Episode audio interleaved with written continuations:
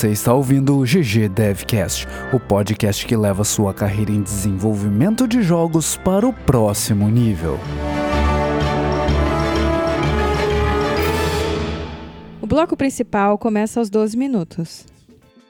E hoje, infelizmente, não contaremos com a presença ilustre do nosso game designer. O que, que você tem a dizer sobre isso, Juliano? A gente sabotou o Monclar hoje, porque a gente escolheu gravar no dia que ele vai assistir o que mesmo? O Goku lá, ele vai ver o negócio do Dragon Ball. Exatamente, ele vai ver o troço do Dragon Ball. É uma coisa Eu assim.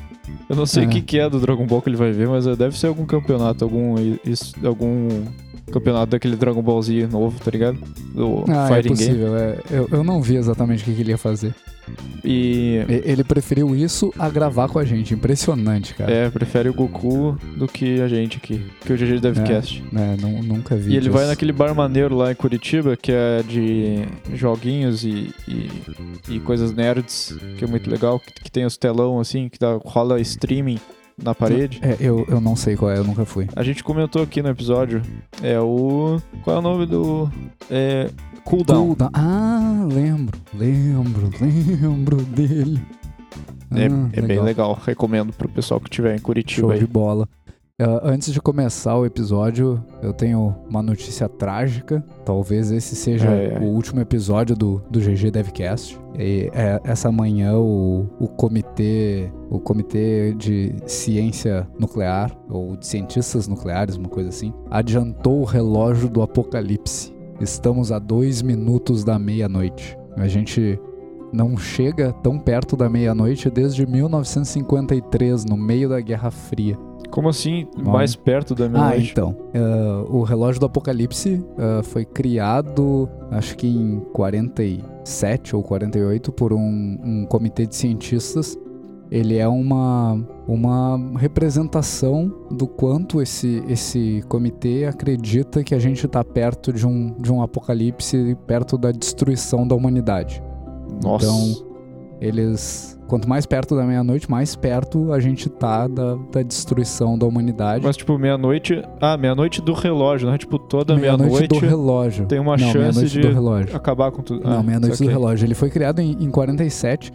E em 47, que foi logo depois do final da Segunda Guerra, ele tava a 7 minutos da meia-noite. Ai, ai.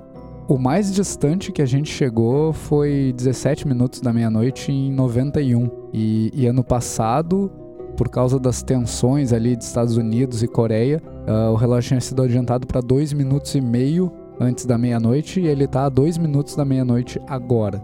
Que é Nossa. o, o índice mais alto que a gente já teve desde 1953, quando a gente estava no auge da Guerra Fria, quando os Estados Unidos fizeram o primeiro teste com uma bomba de hidrogênio. Dá pra E- ter uma base do, do quanto os caras acreditam que o mundo vai acabar. Então talvez esse seja o último episódio do GG Devcast.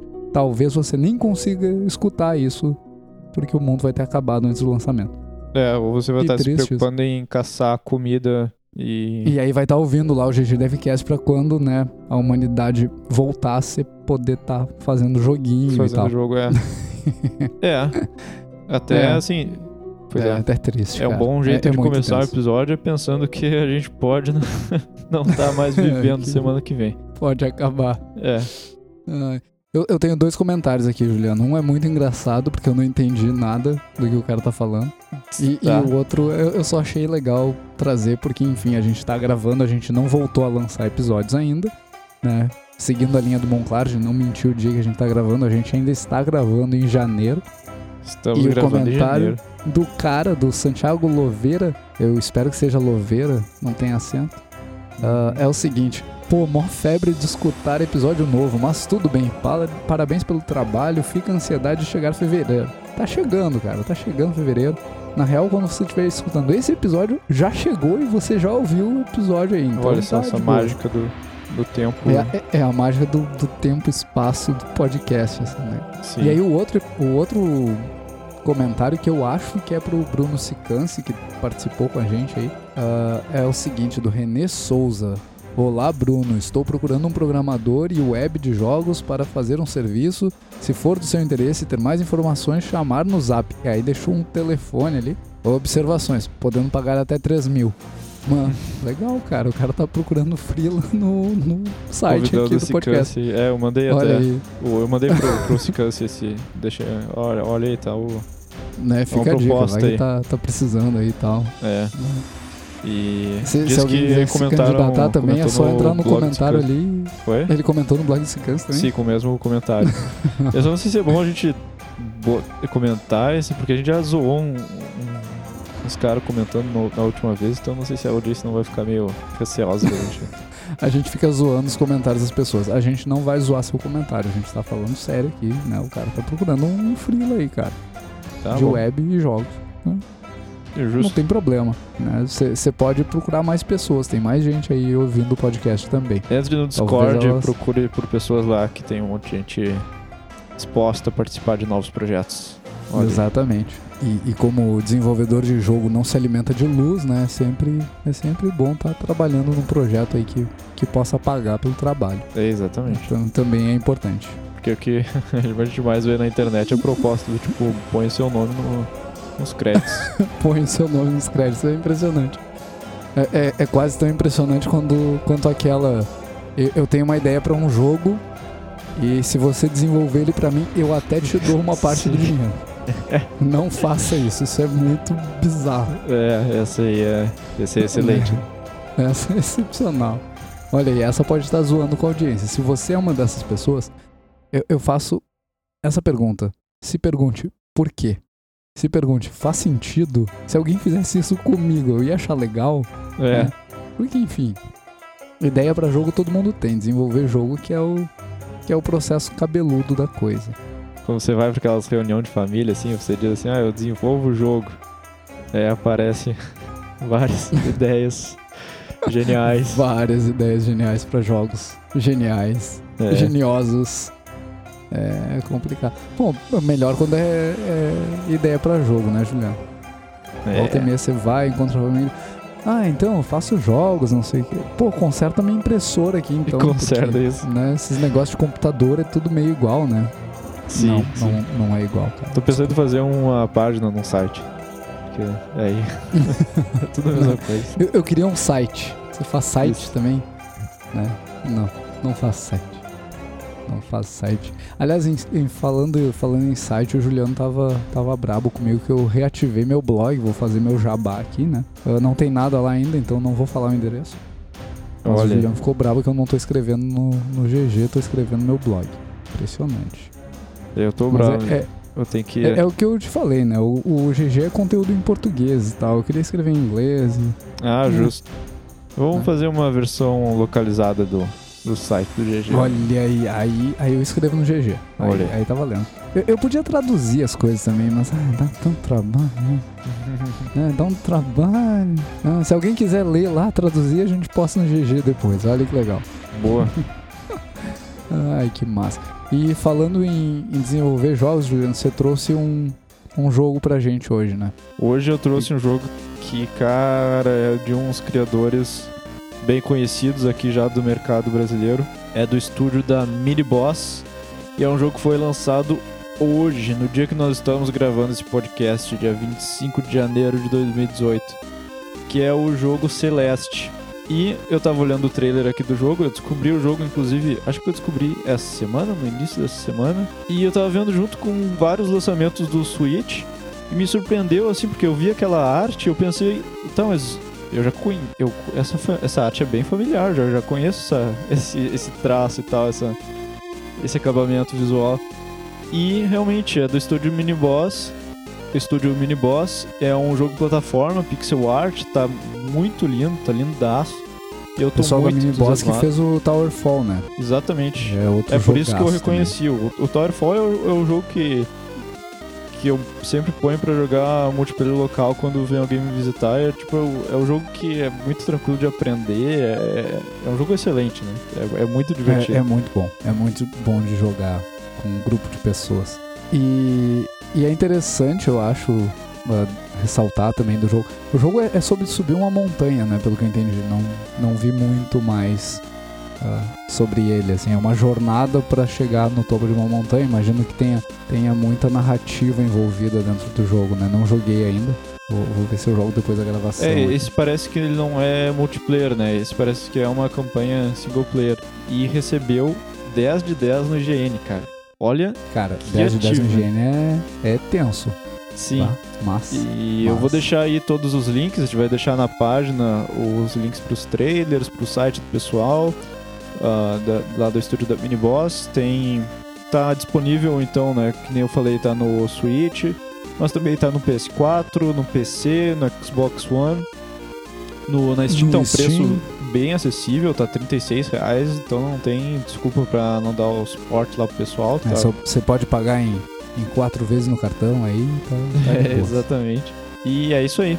Muito bom. Parabéns aí pro pessoal da Miniboss e eu tô louco pra jogar. Já tô olhando aqui no, no Switch. E aí, uma última que eu ia falar da, da mini boss também, eles, eles costumam compartilhar bastante.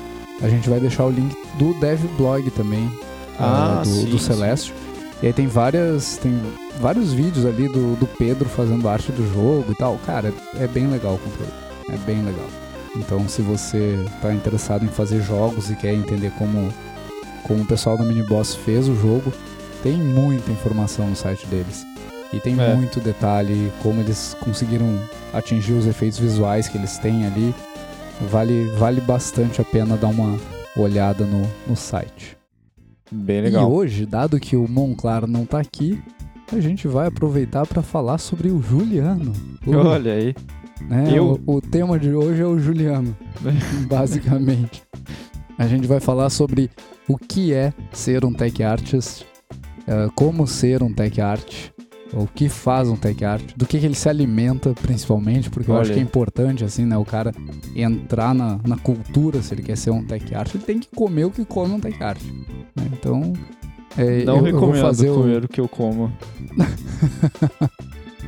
eu, eu vou fazer o papel, às vezes, aqui de entrevistador e encher o Juliano de perguntas que eu não mandei pra ele previamente. Yes. Porque não, não- tem, não teria inclusive, graça. A gente tá com a pauta aberta aqui, tá escrito, tá escrito bloco principal e não tem nada embaixo. E tá vazio. e vai ficar assim por um bom tempo. Mas então, Juliano, ah, me diz uma coisa, como é que tu, tu virou tech artist? Da, da onde é que saiu essa, essa vontade de ser tech artist? Tu começou como tech artist? Ou, eu ou não? não comecei como tech artist, inclusive. Acho que a gente pode dar uns passos para trás antes só e falar um pouco sobre o, o que, que é um artista técnico, né? E qual é o, Ah, você quer avacalhar a minha entrevista. papel. Sim, eu quero. Eu tenho... Isso O, o aqui. que faz um, o que, que é um artista técnico, Juliano? O que, que faz um artista técnico? Então, um artista técnico, bem no conceito base, assim, é, é, um, é o profissional que vai fazer a ponte entre o artista e o programador, né? E é ele que vai, vai garantir que está acontecendo uma comunicação boa entre a arte e a programação, que todo o conteúdo visual que está sendo desenvolvido para o jogo ele está funcionando na plataforma alvo, na plataforma que foi definida, com o frame rate que foi definido. E basicamente vai trabalhar muito na engine, né? E, e garantir que todo o conteúdo visual tá chegando naquele resultado que foi definido num conceito visual. Então imagina que Uhum. o diretor de arte, o concept artist, vai montar um conceito visual de como aquele jogo tem que estar na, na forma final dele. E o artista técnico vai, desde a pré-produção, imaginar soluções visuais, imaginar soluções técnicas, né? Para chegar naquele, naquele conceito visual pro Uhum. jogo.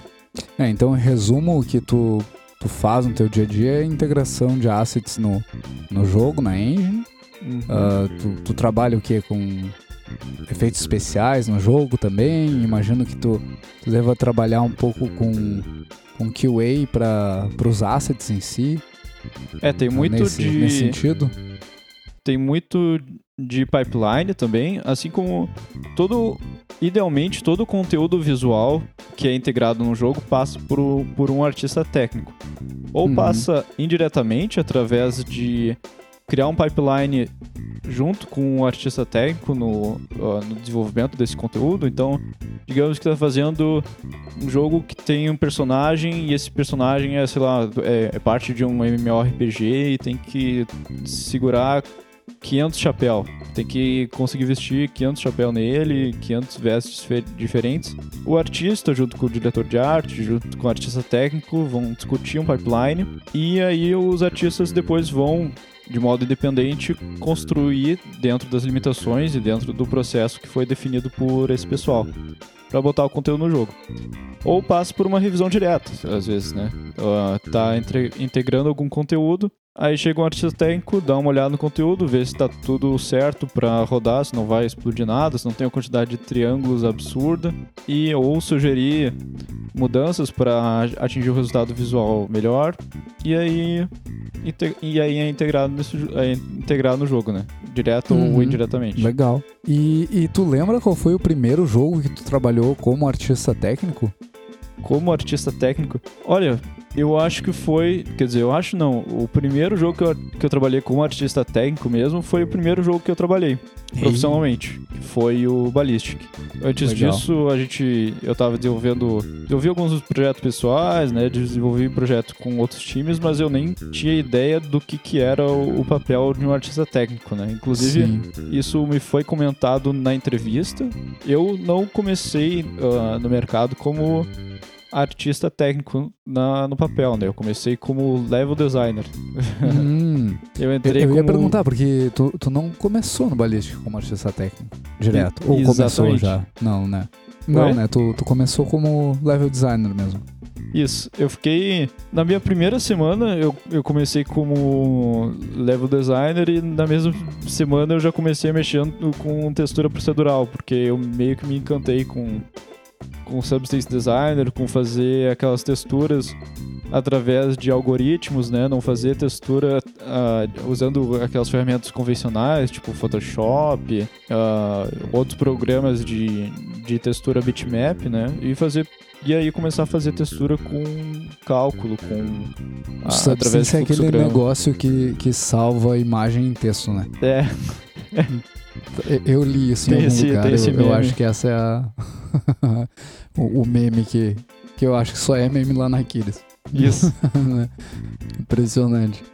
O, o Ballistic, a gente já falou isso em vários episódios, né? Mas ele precisava da textura procedural porque a gente estava desenvolvendo ele faz o que? A versão web dele faz uns seis anos agora, né? Que a gente estava lançando ele para web com um plugin ainda com um plugin da Unity, né? E ele precisava ser muito leve, porque naquela época, e naquela época, né? Seis anos atrás, mas uh, acessar um jogo numa página é, tinha uma limitação ainda maior do que é hoje, né? Então todo o conteúdo do jogo precisava ter um tamanho bem reduzido. E as texturas procedurais, assim, a textura bitmap de um jogo é uma das coisas que mais pesa, geralmente, num, num binário de um jogo, né? Num, num arquivo do jogo. Uhum. E a textura procedural, ela tinha um tamanho muito reduzido. Então tu imagina que uma, enquanto que uma textura bitmap vai ter aí, aí ainda comprimida com DXT, uma imagem de 512 por 512 vai ter lá seus 250 KB, uh, cento e poucos KB. Uma uhum. textura procedural, ela tinha, a gente fazia texturas processurais que tinham 4 KB. 4 Sim. E, e aí tu tem um impacto em alguma outra área, imagino. Sim. A gente. E tudo isso tem que ser. Quando a gente está desenvolvendo qualquer tipo de solução técnica, né? A gente vai comparando.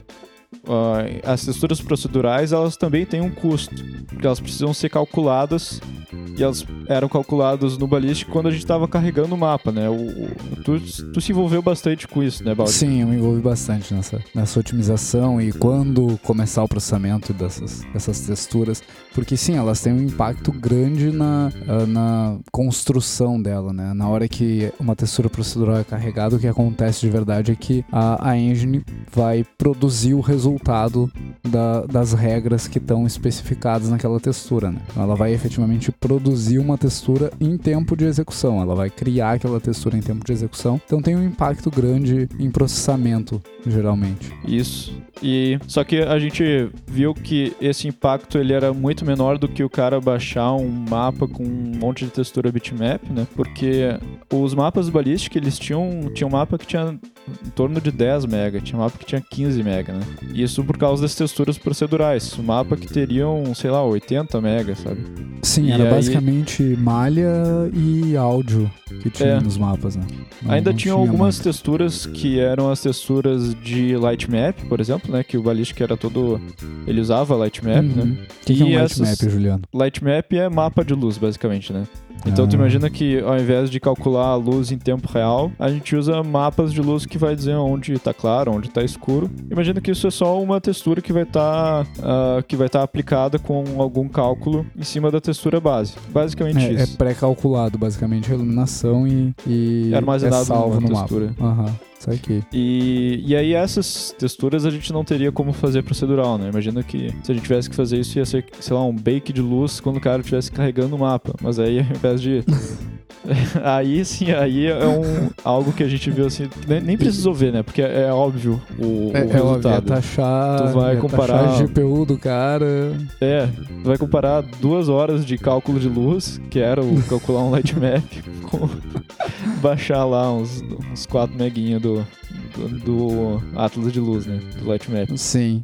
Legal. Ah, então tu trabalha com, com iluminação também, como Sim, artista sim. técnico. Deve trabalhar Sim. junto com, com os outros artistas nessa, nessa área. Ah, o artista técnico, além de estar fazendo essa ponte, né, esse intermédio entre os artistas e, o, e todo o conteúdo que vai entrar no jogo e os programadores, enfim, ele também vai produzir muito conteúdo, porque no jogo tem muita coisa que precisa ser produzida direto na engine, por exemplo. Precisa ser produzida com as noções de, de limitação da plataforma muito em mente, sabe? É, diretamente isso fica diretamente conectado uh, durante o desenvolvimento conteúdo. Não tem uma, às vezes não tem uma receita, sabe? E quando tu tá fazendo alguns tipos de produção de conteúdo, por exemplo, efeito visual. Efeito visual é importante ter um background técnico bem forte e artístico, obviamente, mais forte ainda, né? Mas técnico bem forte, porque quando tu tá trabalhando com plataforma ó, móvel, por exemplo, com mobile, tu tá trabalhando com,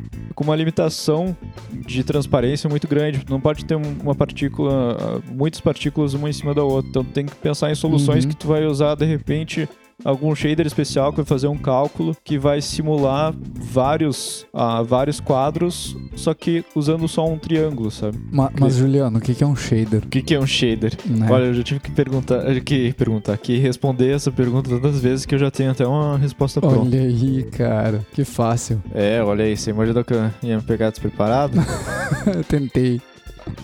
Imagina que tu tem uma receita que tá composta dos ingredientes e do modo de preparo, né? Tu vai ali, tu vai preparar uma, uma massa com alguma coisa, tem lá os ingredientes massa, tem alguma coisa, tem a cebola, tem o queijo, tem o creme de leite. O shader, ele vai pegar esses ingredientes e usando o modo de preparo vai levar, vai, fa- vai fazer com que isso seja desenhado na GPU. Então eu misturei, acabei de misturar comida com placa de vídeo, que não é uma boa ideia, mas Né? assim, basicamente o shader ele é o modo de preparo da, do conteúdo visual que está acontecendo na GPU, né? Então no shader tem as instruções do que fazer quando tu receber aqueles ingredientes, daí os ingredientes vão ser o quê? Vai, vai ser uma malha, né? Tu vai exportar um- uma geometria, ah, daí o shader vai pegar essa geometria e vai desenhar a geometria utilizando as coordenadas dos vértices, vai mapear esses, esses vértices com alguma textura, né? Daí vai utilizar do mapeamento que eles têm de UV. Uhum. E aí,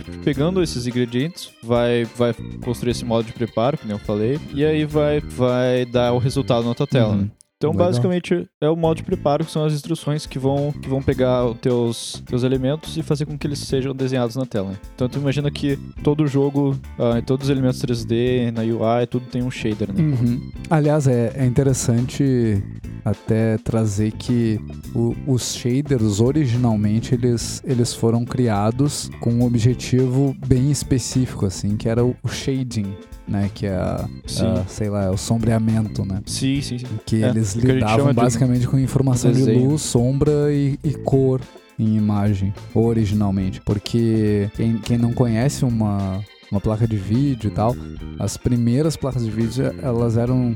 Não eram placas de vídeo, né? Ah, o desenho acontecia diretamente do, do processador e placa-mãe para tela. E ela. Esse processo era extremamente limitado ah, em questão de cores disponíveis, em questão de tecnologia disponível e muita coisa era ah, implementada direto no hardware e não existia uma forma de interagir com aquilo. Não tinha uma, uma forma rápida de, de mexer no, no processo de desenho se não criar um outro hardware. Então, em algum momento, alguém teve a ideia brilhante de, de colocar alguém, mais especificamente a Pixar, né, que, que introduziu esse conceito lá no, no Renderman, que é um, um software. Eu não sei se ainda existe, sabe se ainda existe, Juliano? O Renderman? Não sei.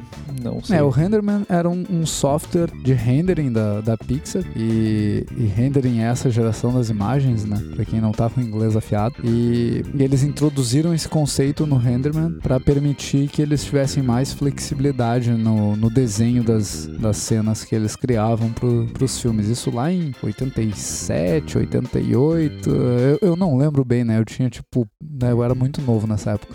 Eu não consigo lembrar bem dessa época. Eu não Mas- existia ainda. Ô, Júlio. Triste isso. E, e, enfim, só curiosidade histórica do shader. É, Hoje os shaders são ridiculamente mais complexos. Né? o, o Clark, que é um dos fundadores da Pixar, Catmull provavelmente... quem? O Room. Clark. Catmull Clark, Isso. criador da Catmull Room. É? Né, o cara. É, sim, é dele. A curva, que todo Ah, mundo sim, sim. conhece. Inclusi- inclusive, é bem o que eu falar. Se tu trabalha com. Se tu é um artista 3D, tá ouvindo, provavelmente tu. Assim, a metade das coisas que tu tá fazendo é, tem o dedo dele, pra É. começar. né? Edwin Earl Catmull. Sim, ele é presidente da Pixar hoje, né? E da Sim. Walt Disney. Sim. E é engraçado porque eu lembro que eu tava. Eu trabalhava com modelagem no Modo e tinha um algoritmo lá que eu apertava tab, que era o algoritmo de deixar as coisas redondinhas, assim, bonitinhas, Uhum. que era o algoritmo do Catmull Clark. O Clark, no depois, caso, né? é, é o colega dele. É? É. É, então eu. E- Ele é o Ed Catmull, só. O Clark é o outro cara que, que eu acho que era da Pixar também. Ah, como é que era o nome do cara? Não, não vou lembrar. Daqui a pouco eu lembro. Ou eu procuro na internet e finjo que eu lembrei. Tudo da mesma turma. É o Jim Clark. É o Jim Jim Clark. Clark. É. Tá, mas o Catmull Clark é o É o algoritmo de subdivisão de superfície. do desse cara, do. Dos dois. É do Catmull Ah, e do dois. Clark. É. Sim. O, o Edwin Catmull e o Jim Clark. Ah, sim, sim, sim. É, é, uma, é uma técnica de, de subdivisão de, de superfícies. É, isso aí. É, é bem bizarro. É, é bem bizarro que isso tenha sido criado, sei lá, na década de 70. É, é muito surreal isso. E a gente usa até hoje, né? Porque é um, é um algoritmo extremamente otimizado. E ele, ele criou, aí é dele só, ah, a Catmull Room Spline, que é um- uma forma de descrever ah, curvas ah, matematicamente. Então é, é. Ah, o cara é muito, muito gênio. Sim. E é o Pensa que presidente da Pixar. Descrever uma curva com essa curva é grande, acentuada. Não, ele criou um negócio. Ai, criou. O jeito de descrever curva. Exatamente, exatamente. Não, o cara foi, foi genial.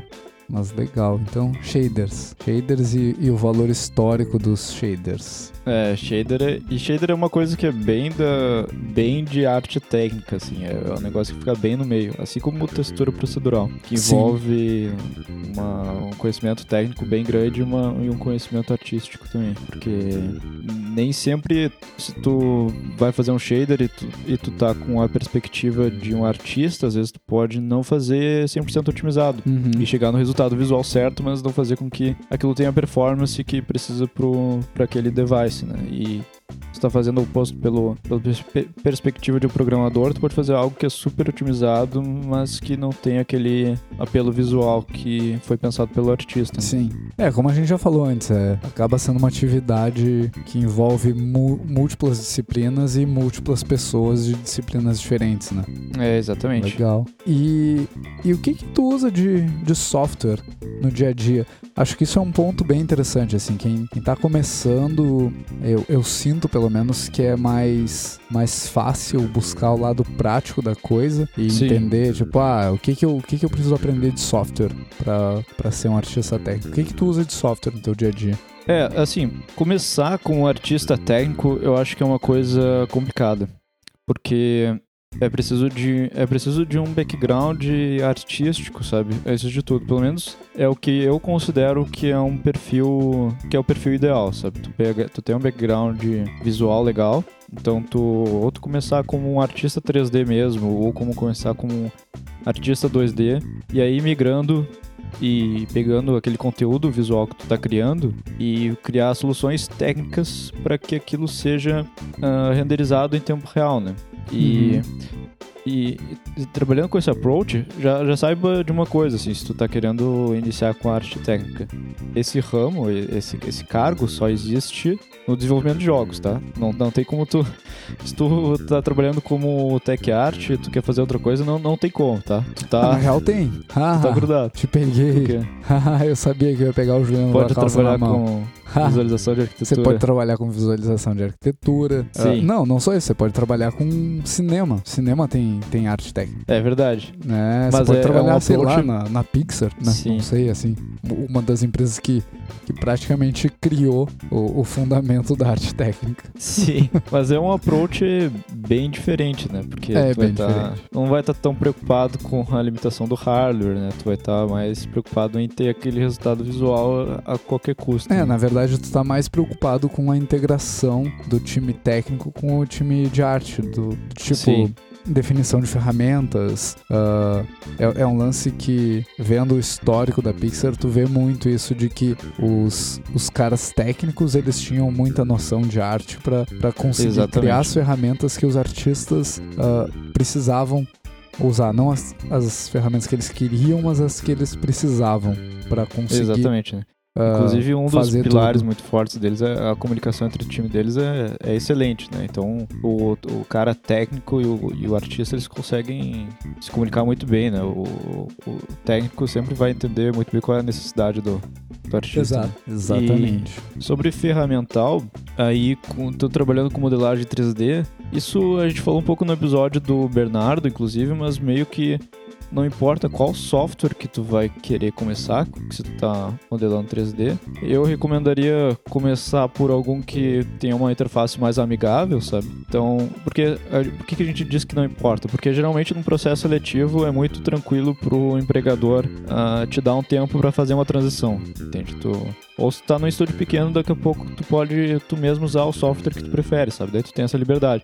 De qualquer forma, tu vai ter ou liberdade pra conseguir se adaptar, ou pra usar o que tu quer, queira usar, Uhum. sabe? Você falou de interface simples, então o cara não pode começar com Maya, é isso que você tá É. dizendo. Eu não queria dizer isso com essas palavras, mas assim, o Maya, é, pra mim, é um painel de avião. E assim como o 3D Max. Ma- Mas um painel de avião é basicamente visualização de dados. é, na, é, né? É, é. é. É, é que aí tu me pegou porque tu... o balde conhece painéis de avião, então. Eu conheço um pouquinho de aviação. É, então, É. assim, é, é uma coisa com... Imagina que tu vai pegar um Maya, um 3D Max da vida, é, é um botão pra caramba, assim. Então, ah, valorize um, um software que só te mostre o, o necessário, sabe? Até, isso é uma das coisas que eu gosto da Unity, inclusive, que ela tem... A interface da Unity eu gosto muito, porque tu, tu abre o, o, o editor de, da Unity e só tem o que tu precisa ver. Uhum. As coisas mais complicadas, elas ficam bem escondidas. A- Até demais de vez em Até, quando. é, às vezes, às vezes. Às vezes não vai nem achar. É, às vezes sumiu. Né? Pô, eu precisava. Não, não, não Não. tá visível. Ah, então você usa o, o Max da vida, Unity, que mais É, assim, usa? se tu quiser. Igual, se tu po- pode começar com Max também, não, não tem regra. Um Max, um Maya, porque para compensar que a interface dele já é um pouco mais difícil, uh, tem uma quantidade de conteúdo absurda para te aprender na internet. Mas se tu pegar, por exemplo, um, um software que eu uso que eu uso em casa mesmo, de modelagem 3D. No trabalho eu uso o 3D Max, né? Mas aqui em casa eu uso o Modo, é um nome bem, bem estranho, né? Modo, M-O-D-O. Mas é um, é um software assim que eu, que eu pago a licença dele bem feliz porque é um preço bem justo, né? Tu pode pagar mensalmente até. Não tô fazendo propaganda aqui, é, é, realmente o software que, que eu uso. E, quer dizer, eu tô fazendo propaganda, né? Tô, tô fazendo de graça. uh, o modo que, é, que daí a interface dele é excelente. E tem o Blender também, né? Que também é, tem uma, uma baita de uma interface, é bem tranquilo aprender, e tem um approach bem diferente dos outros programas de modelagem 3D. E ele é gratuito, né? Uhum. E é open source. Então tu faz o que tu quiser com ele. E tem muito conteúdo. A comunidade do Blender é absurda, assim. Tem conteúdo pra caramba pra aprender. E, e enfim, é, e, e, tu tem. Sendo, mesmo sendo open source, não existe aquela coisa de ah, tu não vai conseguir fazer o que um outro software faz, um outro software pago faz. Não, não existe isso. O, o Blender tu vai conseguir ter resultados tão bons quanto qualquer outro software de modelagem 3D. E uhum. também e isso é outro preconceito de que ah, o software, a ferramenta vai editar a capacidade do artista. E não, isso que vai editar a capacidade do artista é o próprio artista, é o próprio conhecimento dele. Ele vai fazer, se precisar fazer suco com um programa, tirar, tirar suco de um programa, vai conseguir fazer. Porque o que importa no final é a noção de composição, né?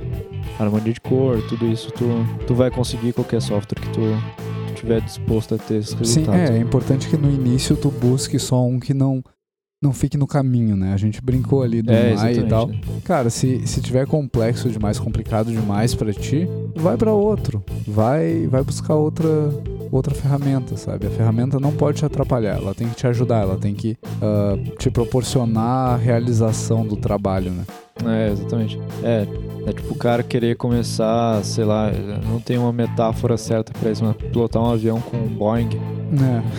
É. é, é, é, exato, é mais fácil. É mais fácil? Olha, mais ou menos, né? A gente faz um episódio sobre aviação, um episódio especial sobre aviação. Tá bom. Uh, e o que mais? Só isso?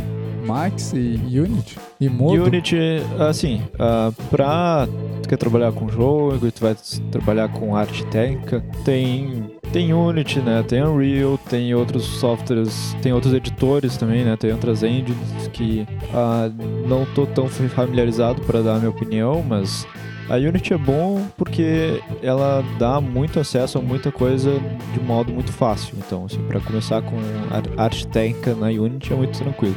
E todo o conhecimento que tu vai ter vai ser conhecimento para desenvolvimento de jogos, né? Todo, se tu quiser trabalhar com outra engine, não tem problema. Tu vai sofrer uma transição, mas é que nem tu fazer uma transição de outros softwares. Os paradigmas são os mesmos, né? No final, aquela o, o build que tu tá gerando, né? A, a versão do jogo que tu tá gerando, ela vai ter as limitações técnicas que aquele device vai ter. Daí isso independente da engine, né? Claro uhum. que algumas engines tratam de uh, tratam coisas de modos diferentes. Aí acho que tu pode falar melhor, inclusive, sobre isso, Baldi, mas vai, vai no final um das contas, eu acho que as noções de performance visual, pelo menos, elas são bem semelhantes entre elas. Sim, são sim. Mas e, e o Photoshop? Você não usa, não? Photoshop, não ah. uso Photoshop. Só não, uso Paint. Sério? não, tô zoando aí. Uh, ah, Photoshop para edição de textura, enfim, né? Tudo. Photoshop direto. É, o, o artista técnico é bom ele ter bastante memória RAM, porque ele vai estar com o Visual Studio aberto para editar shader ou eventualmente alguns scripts. Eu uso eu uso Sublime para editar shader porque eu não achei ainda é uma ideia. Audaz. Ué? É muito audaz. Não, mas é porque eu não, não, não achei ainda uma ideia que tenha um autocomplete bacana para CG Program, então. Se alguém aí tiver sugestão, eu tô aceitando. Você já deu uma olhada no Atom? No Atom? É. Atom, será que ele tem autocomplete para CG Program? Cara, alguém deve ter feito um plugin para isso. Vou dar, vou dar uma olhada. Tem plugin para tudo no, no Atom. Que eu dei uma olhada no Sublime também e tinha algumas coisinhas. Eu tô usando já, tem uns highlightzinhos maneiros e tal. Olha aí. Mas descrever o que cada método faz, assim, já é mais difícil. O... Mas aí, por que, que eu falo da memória RAM, né? Porque tu vai ter o, o 3D Max aberto, o Unity aberto, ah, Photoshop aberto. Photoshop. Estoura bem Vai, vai ter o. Chrome aberto, né? o Chrome aberto. Porque O Chrome que vai consumir mais memória do que O- todos os outros softwares juntos. o Chrome vai acabar com a sua memória. E, É. e eu acho que isso é interessante, na real, porque o Chrome é uma ferramenta de trabalho do artista técnico também, né? Ah, Você, certamente. você não busca existe. muita referência no, Sim, na- nas sim. interwebs aí. É, o. é, Inclusive, como tá. É referência de tudo, né? Acho que. Eu tinha visto um tweet sobre. Era, mas era sobre programação. Era. Ah, eu. Mesmo sendo expert, eu ainda continuo usando o Google com. Mesmo tendo, sei lá, 30 anos de experiência, eu continuo usando o Google para procurar as coisas mais simples em, em programação. né? Uhum. E, e na arte técnica é a mesma coisa. Tu não precisa ter, ah, não precisa ter na cabeça todas as propriedades que tu vai usar num shader e isso não, não faz sentido nenhum. Isso é só pra, pra te sentir poderoso. É, eu acho que tu tem que ter uma noção do que existe, né? É, exatamente. E- É, tu- vai, é- era isso, na real. Tu quanto mais experiência, tu sabe como procurar melhor as Exato. coisas. Exato. É, é interessante, sei lá, tu ter um guia de referência rápido do teu lado e, e era isso. É, pra aprendizado é bom. Eu, quando eu tava, tava aprendendo, era essencial, assim, tava sempre com um negócio impresso do lado, inclusive. Sim. É, o negócio impresso é, é bom também. Ele, ele tem o auxílio da, da memória visual, assim. Mais Ah, fácil sim. do que pela internet, né? Sim, sim. Ter um negócio físico do teu lado. Daí pode escrever nele, sujar todo, deixar ele da tua carpet e saber exatamente onde tá cada coisa. Mas. E uma, uma última coisa, Juliano, que eu, eu vejo muito que tu trabalha com, com interface de usuário. Isso é comum pro, pro artista técnico? Isso é uma, é uma coisa que, que te aconteceu? O que, que, que tu vê no, no mercado por aí? O pessoal trabalha com, com interface de usuário, com, com a, a construção da interface de, de usuário na engine? Ou isso é trabalho de outra pessoa que, que falta ali na empresa ou alguma coisa assim? Isso, isso depende muito de estúdio para estúdio, né? Até inclusive acho que teve um dos episódios que eu falei que o papel do artista técnico vai mudar muito de estúdio para estúdio, né? E isso é uma das coisas que muda bastante, que é a integração de UI. Quando eu falo com algumas pessoas ah, da indústria de fora, geralmente eles têm um pipeline com um artista técnico no meio da integração de interface. Né? Tem o UI designer, um artista técnico e aí um programador. Aqui no Brasil a gente não tem ainda muito muitos artistas técnicos, né? Então, até os que estão aí se manifestem, apareçam. Vamos criar uma comunidade e dominar o mundo com shaders. E, porque, enfim, né? A área tá, tá crescendo ainda, é, é pouca gente, tá, tá começando a aparecer algumas especializações agora. E a construção de UI tem, tem muito estúdio que trabalha diretamente com UI design direto para programador, né? E tem alguns que tem intermédio, tem alguns que tem um programador que é mais especializado nessa parte de UI, o que é muito bacana também, que já, já tem uma, uma noção bem forte de design, de, de inclusive de UX, né? Não só uma noção visual forte, uma noção visual, uma noção, uma noção estética forte, né? Uhum. E tem. Mas assim, tem, tem variações. Isso acho que depende das pessoas que estão compondo o time e depende do como o resultado visual tá ficando. Acho que o. Eu acho, e defendendo a minha área também, que o ideal é ter um artista técnico no meio, assim, né? Uhum. que nem. Ah, que todo o conteúdo de UI design passe por ele, porque tem algumas coisas que é muito legal a gente ter na cabeça quando tá montando a interface. Isso em qualquer em qualquer engine, né? E em qualquer ah, em qualquer plataforma também, porque tu vai estar pensando em conceitos visuais, em traduzir aqueles conceitos visuais bem alinhado com a parte de game design, a parte de, de UI design, mas principalmente a, a noção visual, né, do que, que tem que estar parecendo, o que, que tem que estar bonito, o que, que tem que estar com aquele fio gostoso, aquele, aquela explosão de partícula maneira, né, e vai misturar muito conteúdo. Porque a integração de interface ela, ela mistura muito conteúdo técnico, inclusive. Tu tem que estar atento a, a, a uma gama muito grande de, de, de conteúdo de otimização. Uhum. Tem que estar atento ao tamanho do atlas que tu vai criar para tua interface, né? Os sprites que tu tá usando, tu tem que garantir que tu não vai daqui a pouco estar usando 500 mil Atlas com resoluções absurdas e estourar a memória do teu jogo, sabe? Ou tu tem que garantir que todo o conteúdo visual que tu tá fazendo, tu não tá empilhando muita pop-up, vamos dizer, uma em cima da outra, tu não tá uh, empilhando muito objeto um em cima do outro, porque daí tu vai ter de novo problema de overdraw, né? Problema de muitos objetos sendo desenhados um atrás do outro. Uhum. E isso é bem custoso, né? E daí e aí, uh, tão forte como isso tudo, né? Às vezes mais forte, é tudo aquilo com o resultado visual que tu tá buscando. E isso é, é legal ter um artista técnico envolvido, porque daí tu vai desenvolver shaders, tu vai pensar em, em técnicas que vão utilizar daqui a pouco de malha 3D, o cara vai abrir um 3D Max, vai, vai usar o Photoshop e vai fazer um, criar uns shaders para atingir aquele resultado visual que é esperado daquela tela. Legal, cara, totalmente excelente. E, e aí, se você ficou com dúvida, manda aí pro Juliano. Né? O Juliano tá sempre aqui. Eu não vou agradecer pela presença dele, obviamente. Né? Boa. Ele faz parte disso, mas vou agradecer, vai. Valeu pela por Obrigado, todo, todo o relato. Obrigado, Juliano. por todo o relato aí de, do que é e o que faz um, um artista técnico. Acho que ainda tem muito assunto pra gente conversar a respeito da área e, e se aprofundar na área. E se, Se você deixar, eu não dúvida, calo a boca. é, cara, né, o Juliano tá aprendendo a falar aí que nem o, uma desgraça. Tá ficando que nem o Monclar já, né? Não Olha para aí. de falar. É Mas, minha inspiração agora. né, se você ficou com dúvida, manda um, um e-mail pra gente, comenta aí no, no blog, que, o Juliano vai ter o maior prazer em responder. É isso aí. É isso aí, cara. Por mim, Então tá. Obrigadão, GG. pessoal. GG.